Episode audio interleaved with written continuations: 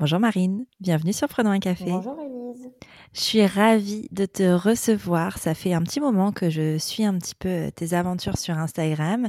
Est-ce qu'avant de commencer, est-ce que tu peux dire, nous dire un petit peu qui tu es, s'il te plaît? Euh, Bien sûr. Euh, je te remercie de m'inviter sur ce podcast parce que ça me fait plaisir euh, de pouvoir échanger euh, sur mon expérience. Euh, qui je suis? Donc, Je m'appelle Marine, j'ai 30 ans. J'habite Niort, alors c'est pas très loin de La Rochelle. Quoi dire de plus? Alors aujourd'hui, je suis, euh, on en parlera certainement euh, plus tard, je suis en reconversion professionnelle.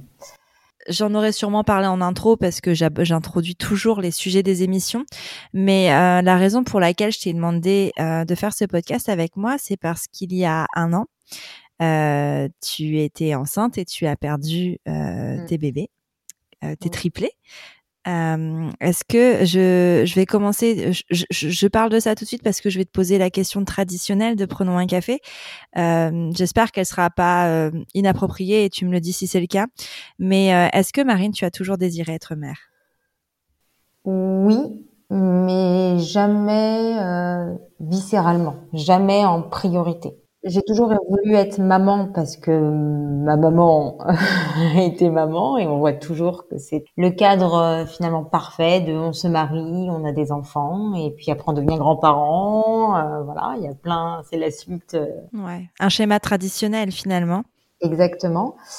Euh, aussi parce que euh, c'est la consécration d'un couple pour moi aussi, de fonder sa famille. Mais en même temps, ça n'a jamais été la priorité. Avec ton mari, vous avez, euh, vous avez parlé d'enfants euh, tôt dans votre relation ou, c'est venu comme ça au fil du temps?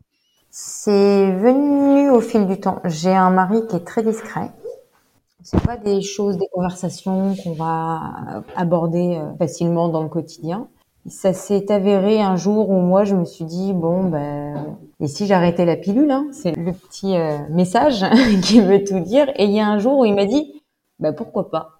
Ah et là, euh, je saute de joie est-ce que je me dis bon ben ça y est, euh, et c'est un petit feu vert. Donc euh, voilà comment ça a commencé. Après, on va dire deux trois ans de vie commune, le mariage aussi, et après ben, les enfants. Voilà. Encore dans cette histoire de ouais. cadre et de suite logique. Ouais, de cadre. Mais ça te plaît Ça te plaisait cette histoire de cadre? Parce que tu vois, ça fait plusieurs fois que tu l'évoques. Est-ce que tu tu penses que c'est quelque chose qui te correspond?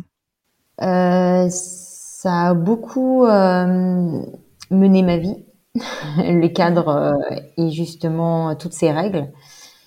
Mais au final, est-ce que ça me correspond? Je ne suis pas très sûre.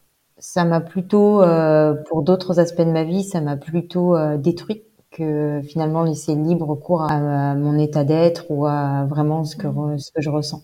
Je comprends. Donc tu décides d'arrêter la pilule, saute de joie et tout ça. Euh, comment ça se, ça, ça se passe cette histoire de, conception euh, de bébé? Est-ce que ça marche facilement? Est-ce que ça prend du temps? Dis-moi un peu. Alors, j'ai arrêté la pilule, pensant que je suis allée voir aussi mon gynécologue, mon gynécologue pardon, par la suite, parce que je, voilà, la suite pour voir un petit peu comment ça pourrait se passer après l'arrêt de la pilule.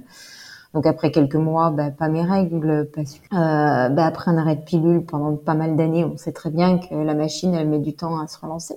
Sauf que les mois ont passé, beaucoup de mois ont passé, des années ont passé, et toujours pas mes règles. Ah oui. Donc j'ai pas de règles du tout. Du tout. Aménorrhée. Euh... Wow. Donc je dirais, voilà, comment on l'appelle aujourd'hui, euh, hypothalamique, euh, donc une aménorrhée secondaire que je ne savais pas okay. à la base, je ne comprenais pas, je ne savais pas. Les gynécologues ne m'ont rien dit pour autant. Donc, euh, on a fait aussi des examens, on va dire plutôt fonctionnels, savoir si finalement j'avais pas un problème. Mon mari, pareil. Donc, euh, les machines vont bien.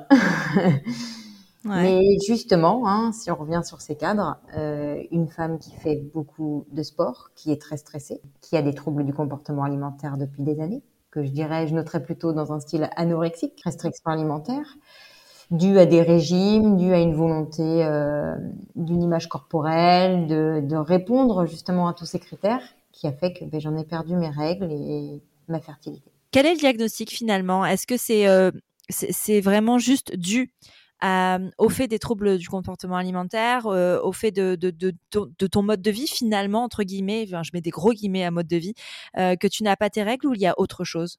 C'est un tout en fait. Il y a un moment donné, le gynécologue il m'a dit, euh, mais sans vraiment m'alarmer, il m'a dit bon, euh, ce qu'il faudrait que vous fassiez, c'est moins de sport, courez moins, faites moins d'endurance, parce qu'à cette époque-là, en fait, euh, je courais énormément, parce qu'en plus de ça, j'étais référencée un peu dans la région, où après j'étais même qualifiée dans des championnats pour des semi-marathons, des choses comme ça. Donc en fait, c'était un entraînement qui était poussé, beaucoup d'endurance énormément euh, d'entraînement. Donc, limiter le sport, premier conseil. Deuxième conseil, deuxième conseil, il faut grossir un petit peu, madame. Voilà, manger plus. Et troisième conseil, euh, ben, réduisez votre état de stress, réduisez le travail. Voilà. Reposez-vous, madame. Soit un peu facile ces conseils à donner, j'ai envie de dire. Enfin, euh, c'est, enfin, comment tu peux juste dire à quelqu'un qui présente des troubles du comportement alimentaire, manger plus, comme si euh, tu, tu, lui dire quoi, genre, ah bah oui, tiens, j'y avais pas pensé. Merci beaucoup pour ce conseil, c'est sympa. Et euh, enfin, comment comment tu réagis toi quand on te dit tout ça? Et voilà, c'est terminé pour ce petit teasing. Je te retrouve demain dès 4h du matin sur ton appli de podcast préféré pour l'intégralité de cet épisode. D'ici là, prends bien soin de toi. Autour d'un café